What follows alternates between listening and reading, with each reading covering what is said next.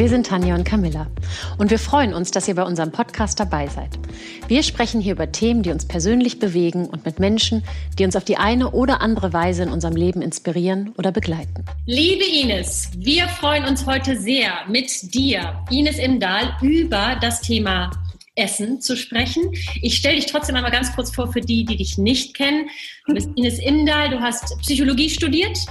Seit 2000 hast du den Rheingald-Salon. Du bist verheiratet und hast vier Kinder. Und du gerade eben äh, lachend sagtest, sie leben alle noch, also du hast was mit der Ernährung richtig gemacht, so wie steht das mal fest. Und du machst seit über 30 Jahren tiefenpsychologische Marktforschung. Ähm, und zwar in den Bereichen Mütter, Kind, Diversity, Frauen, aber eben auch Food und Ernährung. Und das ist ja auch unser Thema heute. Ähm, und du hast auch bist in, äh, hast verschiedene Studien rausgebracht. Du bist Kolumnistin des Handelsblatts. Du hast ein Buch Werbung auf der Couch. Also du bist ein äh, Füllhorn an Informationen und wir freuen uns wirklich sehr, heute mit dir über das Thema Essen und Gesundheit zu sprechen, was für alle Eltern ja immer ein ganz großes Thema ist. Ja, ich freue mich auch, Tanja, äh, über das Thema zu sprechen. Es ist ein großes Thema, es ist ein kompliziertes Thema, ein hochemotionales Thema eigentlich.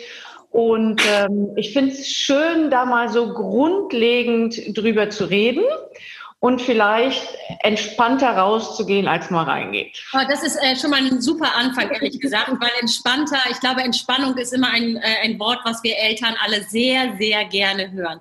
Aber mhm. dann fangen wir doch mal gleich an. Warum ist denn eigentlich Ernährung so ein großes Thema? Wie kommt das eigentlich? Naja, wenn man ein Kind zur Welt bringt, oder ein oder Vater wird, die Väter sind ja auch äh, wichtig hier, dann geht es ja nun erstmal darum, dass das Kind überleben soll, schlicht und ergreifend, dass es genug zu essen hat, dass es das Richtige hat. Und das war ja auch nicht immer selbstverständlich. Also wir haben ja noch so ganz Urinstinkte in uns, dass die Kinder nach der Geburt bitte nicht verhungern, dass sie wirklich überleben und dass war ja in anderen Jahrhunderten richtig mal anders oder wenn man in andere Kulturen guckt, ist es auch nicht so selbstverständlich. Die Kindersterblichkeit direkt nach der Geburt äh, hängt ja auch damit zusammen, dass sie gut versorgt werden. Und das ist so ganz tief in uns drin. Ne? Ähm, kommt es gesund zur Welt? Überlebt es dann denn auch? Kriegt es genug? No, und ähm, ist es genug und ist es auch das Richtige? Also die ganze Diskussion, viele Mütter machen sich auch so unglaublich viel Stress beim Stillen. Ne? Die ganze Diskussion, habe ich genug äh, zu geben, also unabhängig davon, ob ich mich dafür oder dagegen entscheide, ähm, die verweist so ein bisschen darauf, dass das ähm, so schwierig erstmal von Anfang an ist. Also erstmal geht es ums pure Überleben, zumindest unbewusst, aber wenn wir uns das heute nicht mehr klar machen, weil einem das ja so ein bisschen ausgeredet wird. Und dann wird es ähm, eigentlich noch schwieriger, weil, weil dann kommt so die Kultur. Ne? Also die Kultur können die Ärzte, die Ernährungswissenschaftler, die Ratgeber, Zeitschriften oder im Netz sein und sagt, bist du bekloppt? Du kannst dem Kind doch nicht einfach irgendwas geben. Mhm. Satt ist ja nicht gut genug. Mhm. Ist nicht gut genug. Ne? Es, es muss schon das Richtige sein und es müssen auch genügend Vitamine und Mineralstoffe und Fleisch, ja, nein, ist eine Diskussion. Auf jeden Fall wird es dann nochmal dramatisch, weil es so komplex wird. Und dann hört es auf, einfach zu sein. Also dann geht es nicht mehr darum zu sagen, mein Kind soll satt sein, es soll irgendwie so ein Bäuerchen machen und, glücklich sein und nicht nach Hund, sondern dann machen wir uns dann Gedanken und ähm, haben auch selbst so einen natürlichen Bezug zum Essen verloren. Es wird also so ganz viel Raum in der Familie. Was wird gegessen? Wie viel wird gegessen? Darf man davon mehr oder weniger? Darf man vor dem Abend- oder Mittagessen noch eine Süßigkeit? Ne? Also all solche Themen. Und dann bekommen die Eltern permanent so schlechtes Gewissen. Also ich kenne eigentlich keine Frauen, die sich nicht irgendwie ab und an zumindest mal einen Kopf machen, war das jetzt richtig? Mache ich das richtig? Check ich doch lieber nochmal. Und dann wird es so schrecklich, schrecklich ähm, kompliziert und, und, und unentspannt, einfach aus der Not raus, weil man alles richtig machen möchte. Ne? Also es ist so, so ein Prozess in die immer weiter verkopft, immer komplizierter mhm. von so einem natürlichen Hunger, Essen. Sowas, ne? Das genau, ist, schon das ist fast ein bisschen wie, als ob man so von den ureigenen Bedürfnissen, mhm. die, die, man ja eigentlich spürt, wenn man Hunger hat, und wir kennen mhm. das ja alle, ähm, wenn man eigentlich auf seinen Körper hört, dann weiß man eigentlich auch, was man braucht. So, ne? Aber ja. das, davon sind wir fast so ein bisschen weggekommen und natürlich auch mit unseren Kindern davon so ein bisschen äh, weggekommen. Ich empfinde Total. das tatsächlich auch. Ähm, als ein unglaublich hochstilisiertes Thema und eigentlich der Genuss ist so ein bisschen weggefallen. Ne? Was ja eigentlich Essen kann ja auch was unglaublich Genussvolles sein. Man sitzt gemeinsam beisammen, man hat ein Ritual, man erzählt sich was, vielleicht vom Tag, man genießt es. Und es ist so, genau wie du sagst, es ist in so ein Problem stilisiert worden. Ne?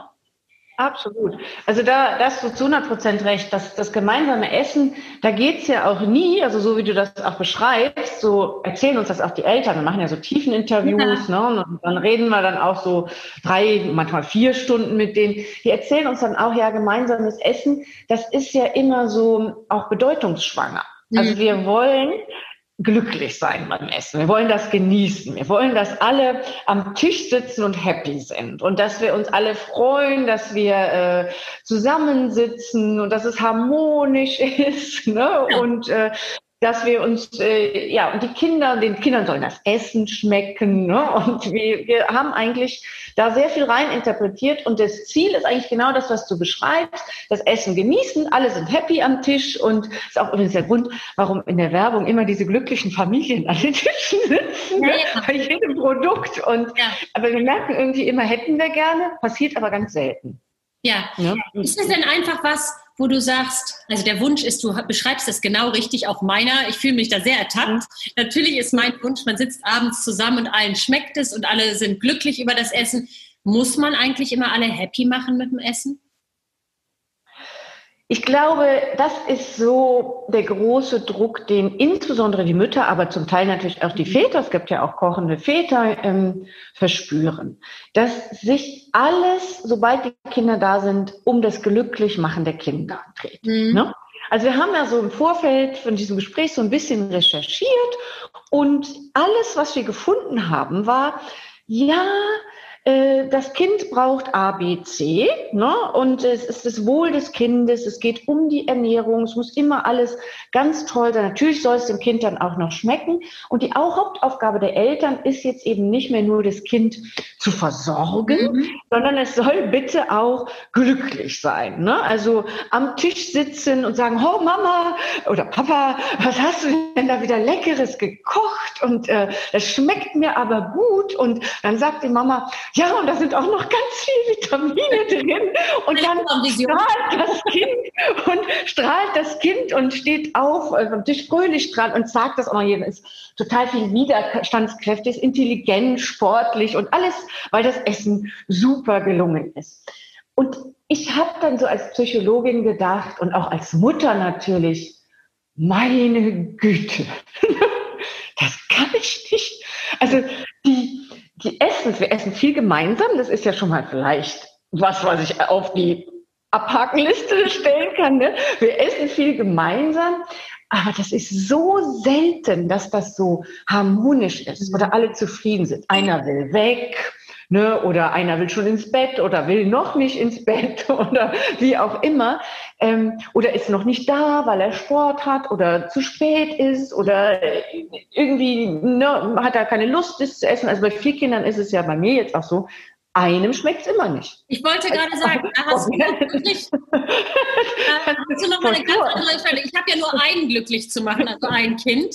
Aber mit vieren, das ist klar, einem schmeckt es natürlich mit Sicherheit nicht. Genau, ne? also bei mir ist es so, zwei mögen Tomaten, zwei nicht. Ja. Das ist schon mal so. Aber ich finde es auch mit einem schon eine große Herausforderung, weil man ja im Nacken hat, Eltern müssen Kinder glücklich machen. Ja. Das ist deren Verantwortung. Nicht satt, glücklich über das Essen. Und das finde ich wirklich ähm, einen großen, großen Druck, weil man gleichzeitig, und das haben wir nämlich auch gefunden, festgestellt haben, die Emotionen der Eltern beim Thema Essen, die spielen in den ganzen Ratgebern und in all dem, was wir so gefunden haben, gar keine Rolle. Ja. Es geht darum, Kindeswohl, das ist ja auch eigentlich richtig. Kinder haben keine Lobby, let's face it. Ja, also klar, wir müssen, die Kinder, wir müssen uns für die Kinder einsetzen. Darüber gibt es auch nichts zu diskutieren. Aber man könnte ja zumindest mal auf die Idee kommen, dass die Emotionen der Eltern auch wichtig sind, damit die Kinder glücklich sind. Und dass man vielleicht nicht immer ähm, versuchen muss, sie absolut happy zu machen, sondern einfach auch mal damit leben können müsste, dass es ihnen eben mal nicht schmeckt. Die werden schon nicht direkt verhungern am nächsten Tag. Ja, also das heißt, wenn du einen Rat an Eltern geben würdest, würdest du sagen, so, Entspannung, es darf auch mal nicht schmecken, es darf das Kind auch mal nicht perfekt glücklich sein. Wäre das ein Rat, den du geben würdest? Ja, das ist einer. Ich habe dann noch mir über ein paar mehr äh, Gedanken gemacht. Wir freuen also, uns über viele. ne? ähm, weil, ja, das ist schon so. Also man, ich glaube nicht, dass die Eltern es immer schaffen müssen, ein perfektes Essen, was alle ernährungsphysiologischen Anforderungen erfüllt und dann auch noch ähm, es schaffen, dieses, ähm, ja, dieses das, was da drüber liegt, ne? also die ganzen Gefühle zu sagen, es muss Bindung sein, es muss Harmonie sein, es muss ein Glücksgefühl sein, auch noch zu erfüllen. Manchmal ist es vielleicht auch gut genug zu sagen, das Kind hat was zu essen bekommen und es war eine warme Mahlzeit und, ja. und da hat es auch mal einen kleinen Krach gegeben. Ey, hallo, es gibt immer kleinen Krach. Wir mhm. Eltern sind ja dazu da, auch ein Gegenüber zu liefern, uns auseinanderzusetzen mit den Kindern, auch übers Essen natürlich. Ja. Das kann, Kindern kann nicht alles schmecken und manchmal ist es ja auch gar nicht, du hast das eben so schön gesagt, ne? Es ist ja manchmal auch gar nicht das Essen, was den Kindern nicht schmeckt. Mhm. Oder, sondern die verhandeln an dem Essen, dass sie irgendeine Fernsehsendung nicht gucken durften oh ja, oder nicht lange genug am Handy spielen durften. Ne? Also ja. dann, dann, schmeckt denen das nicht und dann ja. wird über das Essen hergezogen. So, ne? Das kann ja auch passieren. Klar. Und es gibt ja auch, ähm, ich glaube, man darf sich als Eltern da auch äh, locker machen. Man kann sich ja auch Hilfe holen. Also zum Beispiel eben Knorr hat tolle Rezeptideen, tolle Toppings, wo man Kinder ja auch mit ein integrieren kann und sagen kann, habt ihr Lust, sucht euch mal ein Rezept raus, sollen wir das mal umsetzen. So, ne? So, solche Sachen sind ja vielleicht auch mal äh, ganz sinnig, dass man den Ball mal so ein bisschen in die Kinder, ins Kinderfeld spielt sozusagen. Wenn ihr es nicht mögt, dann sucht euch doch mal was aus und wir, wir machen das zusammen. Ja, ich finde das überhaupt eine gute Sache, die Kinder in den Prozess mit einzubeziehen. Mhm. Also natürlich sieht es dann nicht perfekt aus, das Essen. Natürlich ist da noch ein bisschen rumgematscht und natürlich ist es, also sie können ja nicht mit drei, vier oder so schon richtig was schneiden. Aber sind natürlich mega stolz, wenn sie auch schon mal ein Messerchen bekommen, mit dem sie vielleicht ein paar Gurken klein machen können auf ihre Art und Weise. Ähm, das, äh, denke ich, ist auf jeden Fall eine gute Sache, die Kinder mit einzubeziehen. So ist denn, manche Eltern stresst das halt auch total. Ja, ne? also total. Gibt, ja. Ich würde dann immer sagen, wenn es zu euch passt, also wenn mhm. du das mhm. Gefühl hast, das entlastet dich, weil das Kind dir nicht am Rockzipfel, was für eine Formulierung, die ist ja auch echt krass, könnte man eine eigene, also am Rockzipfel hängt, ja, dann, ähm, äh, äh, und es, es ist für mich eine Entlastung, es einfach mit ähm, auf die Anrichte zu setzen und es darf was äh, mitmachen, ja. dann ist es gut. Es gibt aber auch Eltern, die sagen, nee, ich habe dann lieber so eine halbe Stunde, wo ich das schnell mache ähm, und das Kind stresst mich dann noch mehr. Dito mit diesen ganzen Vorschlägen, die fand ich auch so interessant. Also ich oute mich jetzt mal, ich bin keine Bastelmama. Mhm. Hm? Also do it yourself ist für mich so, nee, das kann, kann ich nicht. Und ähm, es wird ja dann auch immer so die Ratschläge gegeben, wenn Kinder kein Gemüse mögen oder wenn sie das nicht so essen wollen, dann richtet doch so ein, so ein hübsches Clown-Gesicht mit dem Gemüse an und so. Und da sage ich auch nur zu, wem das hilft und wer das Gefühl hat, das erleichtert ihm den Alltag, super Sache. Aber es kommt manchmal so rüber, so, dein Kind isst kein Gemüse, weil du hast dem kein Clown-Gesicht angerichtet.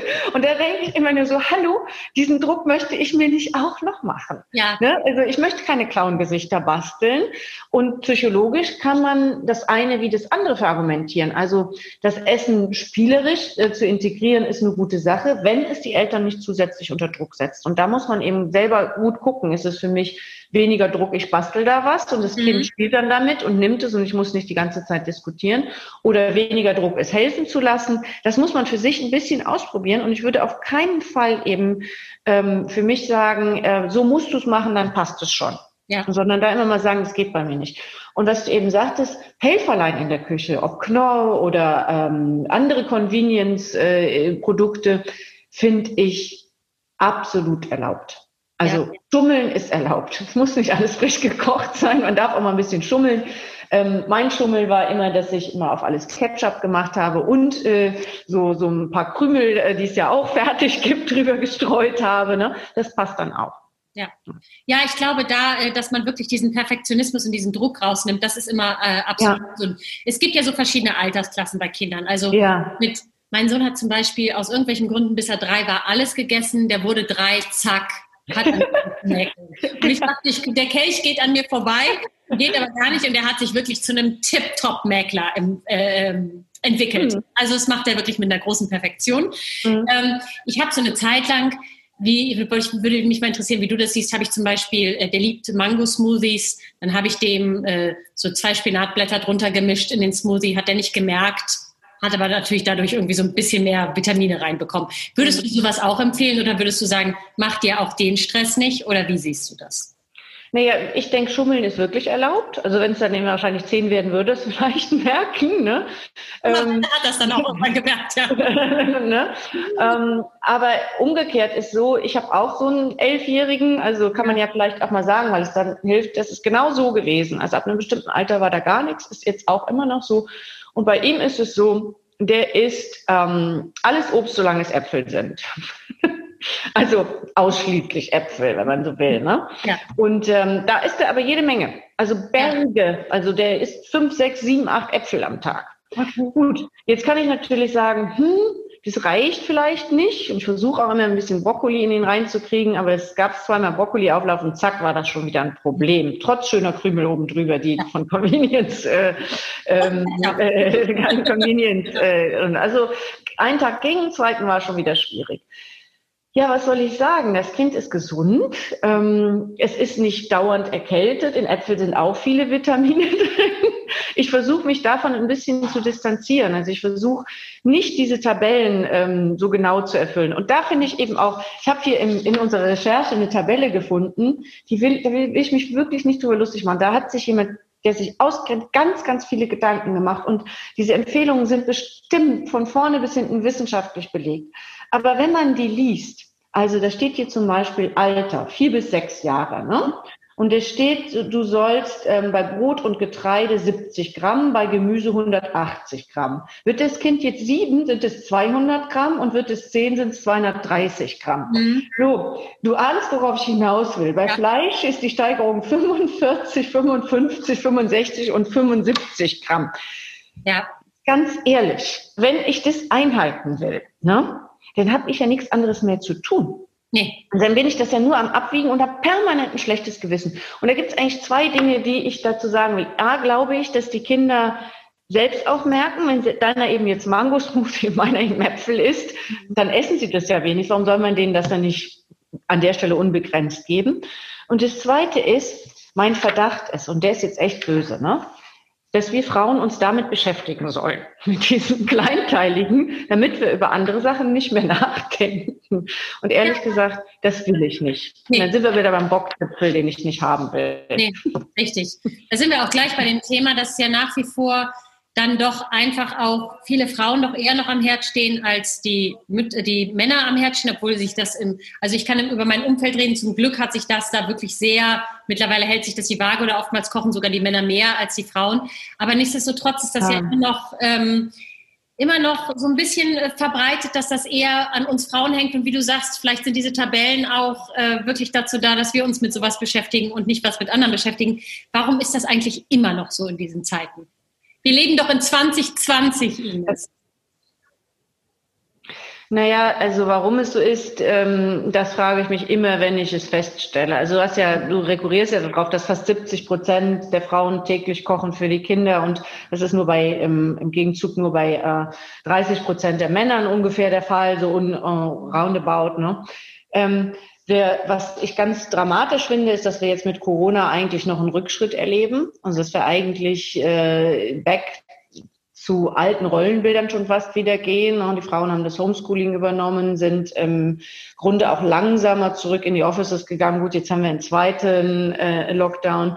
Aber wir kombinieren das und ähm, ich fürchte, wir sind da noch lange nicht mit durch. Gleichwohl ich immer sagen würde, Kinder zu mitmachen, animieren, Väter zu mitmachen, animieren, entstresst alle, ja. weil man dann eben auch sieht, auch am Essen vom Papa wird gemeckert. Und äh, das ist ja für mich dann auch irgendwie äh, entlastend. Ne? Also, das als, als Mutter im Grunde, ähm, dass das äh, dann eben auch ein bisschen anders ist. Ne? Das wäre auch so ein weiterer Punkt zu sagen, Mensch, lass doch wenigstens, äh, mach doch wenigstens da so eine Regel draus. Einmal die Woche ist er aber mindestens dran, vielleicht auch zwei oder dreimal, je nachdem, wie sich das dann eben auch einrichten lässt.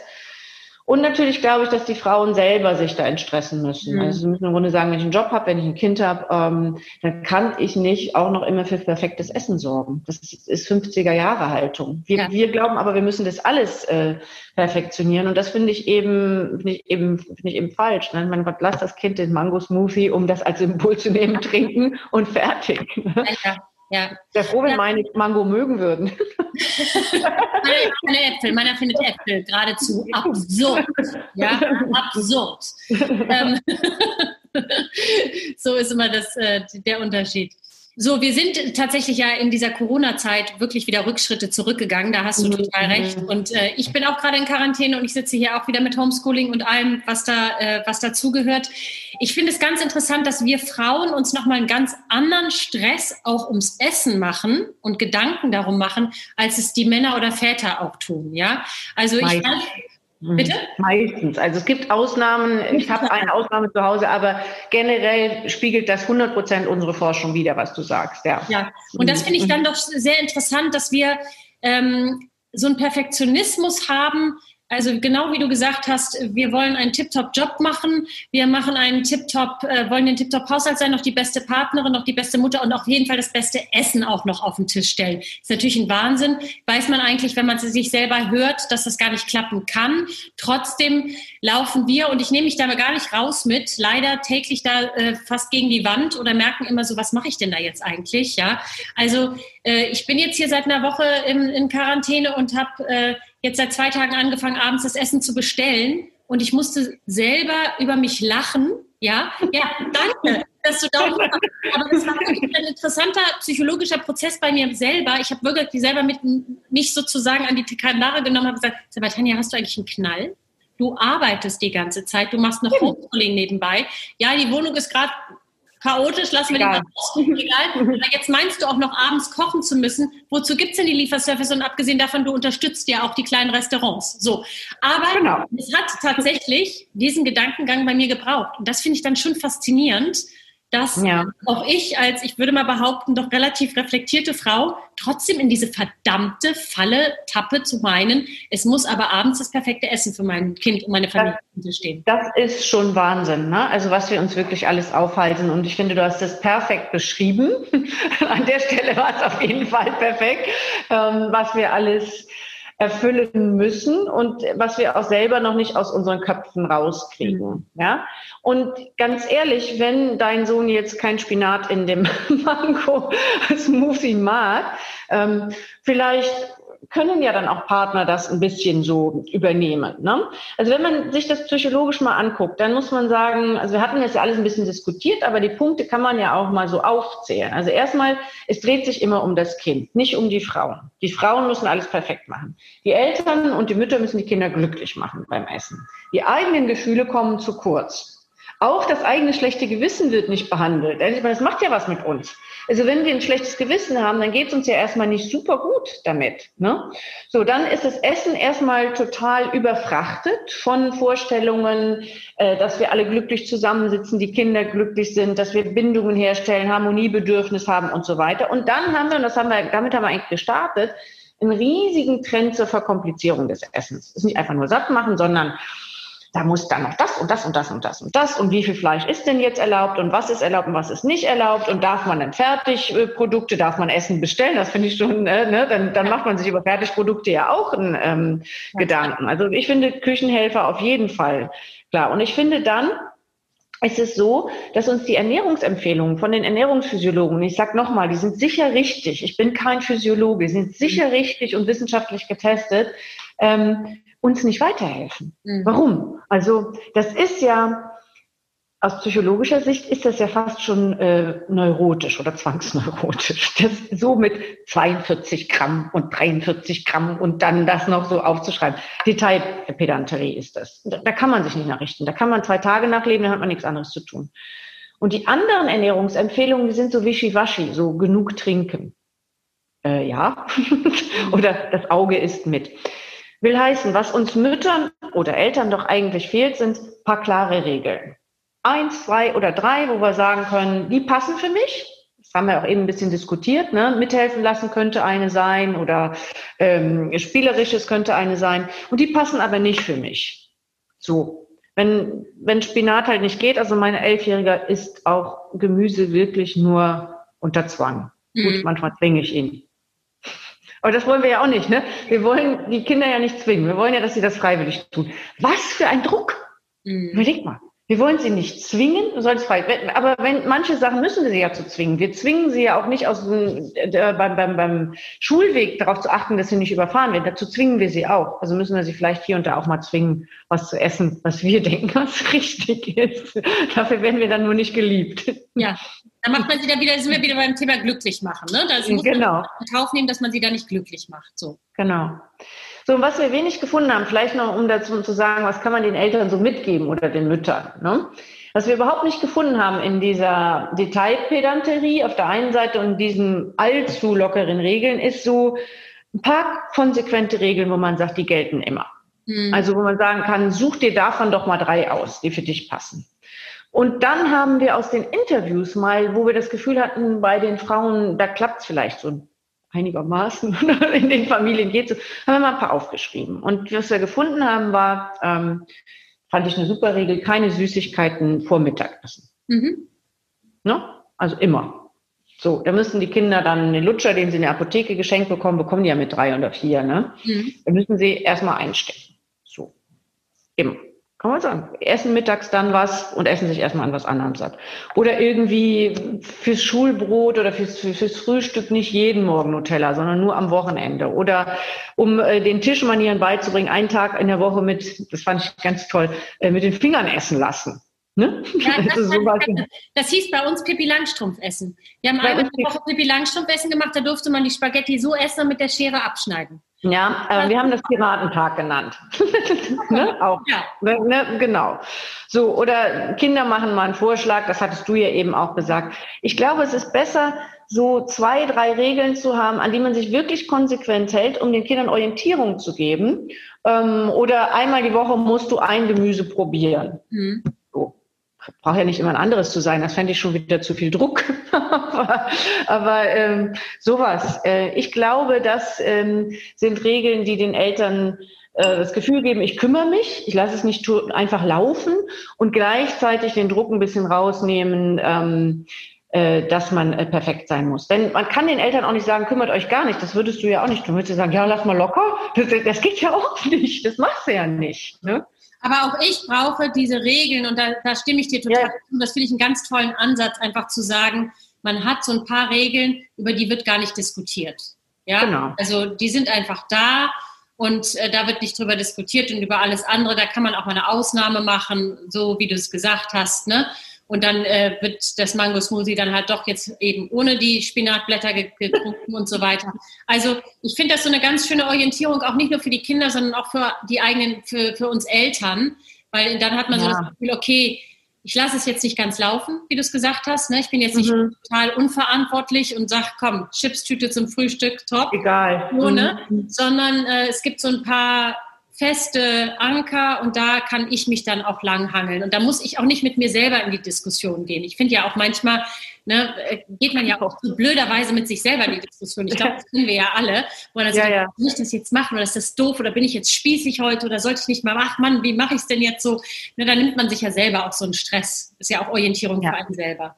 Ja, ja, genau, das ist, glaube ich, der entscheidende Punkt. Man muss es mit sich selbst nicht mehr diskutieren und auch mit den Kindern nicht diskutieren. Das braucht man nur am Anfang und dann ist das dann irgendwann äh, eben gesetzt und auch akzeptiert.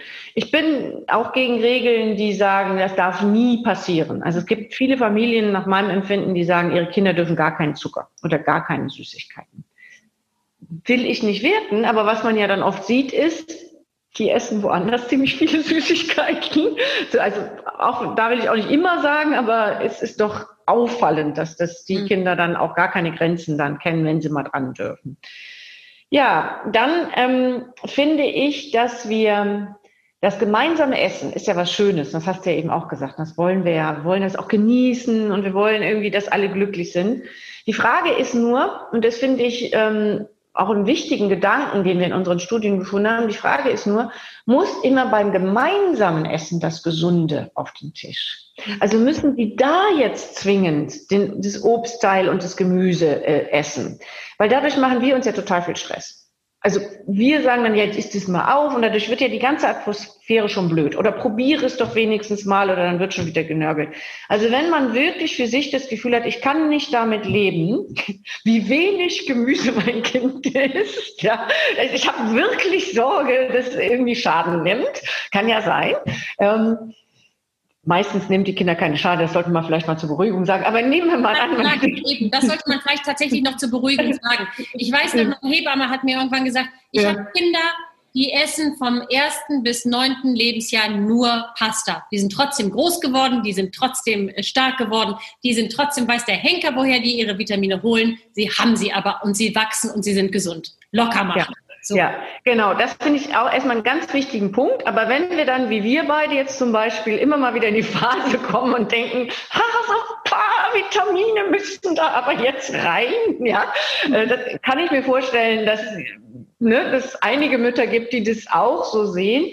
Dann ist halt die Frage, wann müssen die da rein? Und da finde ich die Idee relativ entlastend ähm, zu sagen, vielleicht mal mehr neben, zum nebenbei als zur Hauptsache machen. Mhm. Also je mehr wir das zur Hauptsache machen, sagen, jetzt isst aber mal die Paprika, jetzt isst aber mal den Spinat, jetzt isst aber mal den Blumenkohl, Brokkoli, Schrägstrich, ne, ergänze diverse Gemüsesorten. Ähm, warum die nicht, wie man das mit Süßigkeiten oder anderen Snacks macht, auf den Tisch stellen, irgendwann zwischendurch äh, klein geschnittene Möhren, klein geschnittene ähm, Gurken, Paprika, was man einem da sonst noch so einfällt und vielleicht einen Dip daneben stellen mit einem Frischkäse oder sonst irgendwie was, dann geht das in der Regel weg. Mhm. Einfach so nebenbei. Ohne dass, man braucht da gar nichts zu sagen. Die schnappen sich das einfach irgendwie. Und äh, es gibt dann Mütter, die können das dann auch noch dekorieren. Ich mache das nicht. Mir ist das dann zu viel Aufwand. Ich stelle das einfach so hin. lustigerweise esse ich das dann auch mehr. Also weil, weil wenn es so geschnitten ist, dann schnappt man immer so nebenbei so am Computer, äh, schnappt ja. man sich dann, ähm, schnappt man sich dann sowas. Und dann finde ich, hat man das Drama schon reduziert. Also wenn man, wenn es dann eben nur Pasta, nur tolle Pasta zum Abendessen gibt, ja, dann ähm, mit vielleicht einer tollen Soße aus einem Convenience-Produkt, ja, ne? genau. dann, ähm, äh, dann hat man aber das Gefühl, ja gut, die haben ja eben hier schon ihre zwei Möhren oder äh, drei äh, halbe Paprika gegessen. Das ist, das ja. ist ja dann okay. Ja. Ne? Also ich finde dieses, ist so zur Hauptsache machen, ist manchmal mhm. auch so ein. Man sollte sich nur sagen, Essen funktioniert auch schon mal nebenbei. Mhm. Und dann ist es so, wie du sagst, der Genuss, wenn man zusammensitzt, steht dann im Vordergrund und dass man als Menschen zusammen ist und dabei dann eben was isst. Dann hat man es, glaube ich, ab und zu ganz schön gelöst. Ja, Immer geht das so nicht. Ja, genau. Und ich glaube tatsächlich auch das gemeinsame Essen. Es gibt Momente, äh, da komme ich abgehetzt nach Hause, da schaffe ich gerade, dass mein Sohn ordentlich isst, aber jetzt irgendwie ein großes Essen zu machen, schaffe ich nicht. Ähm, und ich habe mir das aber jetzt auch selber nach langer, harter, eigener Arbeit den Zahn gezogen, dass wir immer alle zusammen essen müssen, weil, wie du sagst, der eine ist noch beim Fußball, der andere kommt irgendwie später, der andere hat noch einen Termin, was auch immer.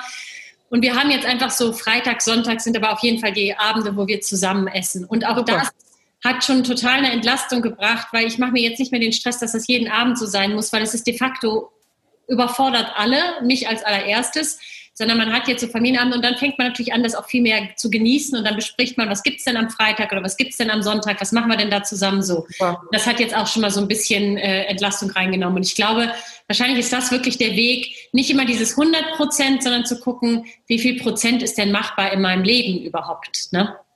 Ja, und ich finde, auch das beschreibst du ähm, wieder mal perfekt, weil äh, du im Grunde sagst, du ärgerst dich dann abends, dass es wieder nicht geklappt hat. Und wie fühlt sich das an? Hast du schon wieder ein schlechtes Gewissen, weil ihr nicht zusammen am Tisch sitzt, weil nicht das Richtige gegessen wird, statt eben zu sagen, hey, was macht mir eigentlich Freude, was ist mir eigentlich wirklich wichtig? Und mir ist es wichtig, zweimal die Woche entspannt mit meiner Familie zu essen und da dann eben auch wirklich Zeit miteinander zu verbringen. Das ist doch äh, toll. Dann hast du die anderen Tage das Gefühl, ja, heute ist in Ordnung so. Und du bist nicht ja. schon wieder mit dem Gefühl unterwegs, irgendwas ist falsch oder irgendwas läuft bei mir nicht richtig. Ja. Ich habe noch einen ganz kleinen Tipp Ähm, Nachtisch macht jedes Harmonie, äh, Essen, Familienessen zu einem Harmonieessen. So ist es. ist so. Ich finde, das, äh, dann bleiben auch alle länger sitzen. Das ist ja, das da warten dann auf den Nachtisch. Ja, da hast du total recht. Ein sehr guter Tipp. Den werde ich mal hier einführen. Das ist wirklich tatsächlich. Und dann den Nachtisch meinetwegen auch, wenn was auch immer es dann der Wunsch ist, ne?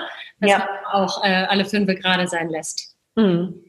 Ines, das war äh, ein total schöner Talk. Ich bin äh, hier wirklich mit, äh, mit großer Entspannung rausgegangen und ich glaube, das ist das, was wir uns ja für unsere Zuhörerinnen wünschen, dass man einfach wirklich mit Entspannung rausgeht und das Thema nicht so hochkocht, sondern es mal buchstäblich wieder runterkocht mhm. und einfach ähm, mit Genuss und mit Spaß und mit komm, die wachsen schon auch groß, äh, auch wieder rangeht und also ich habe mich äh, sehr inspiriert gefühlt. Ich hoffe, unsere Zuschauer auch. Und ich danke dir ganz, ganz herzlich für dieses Gespräch heute. Vielen, vielen Dank. Wir essen jetzt lauwarm und nicht mehr heiß. So, genau so. und ich werde jetzt hier während der Quarantäne mal gleich den Lieferservice wieder anrufen. So. Mach das. Guten Appetit. Danke. Herzlichen Dank, Ines. Das war toll. Fand ich auch. Bis dann. Vielen Dank.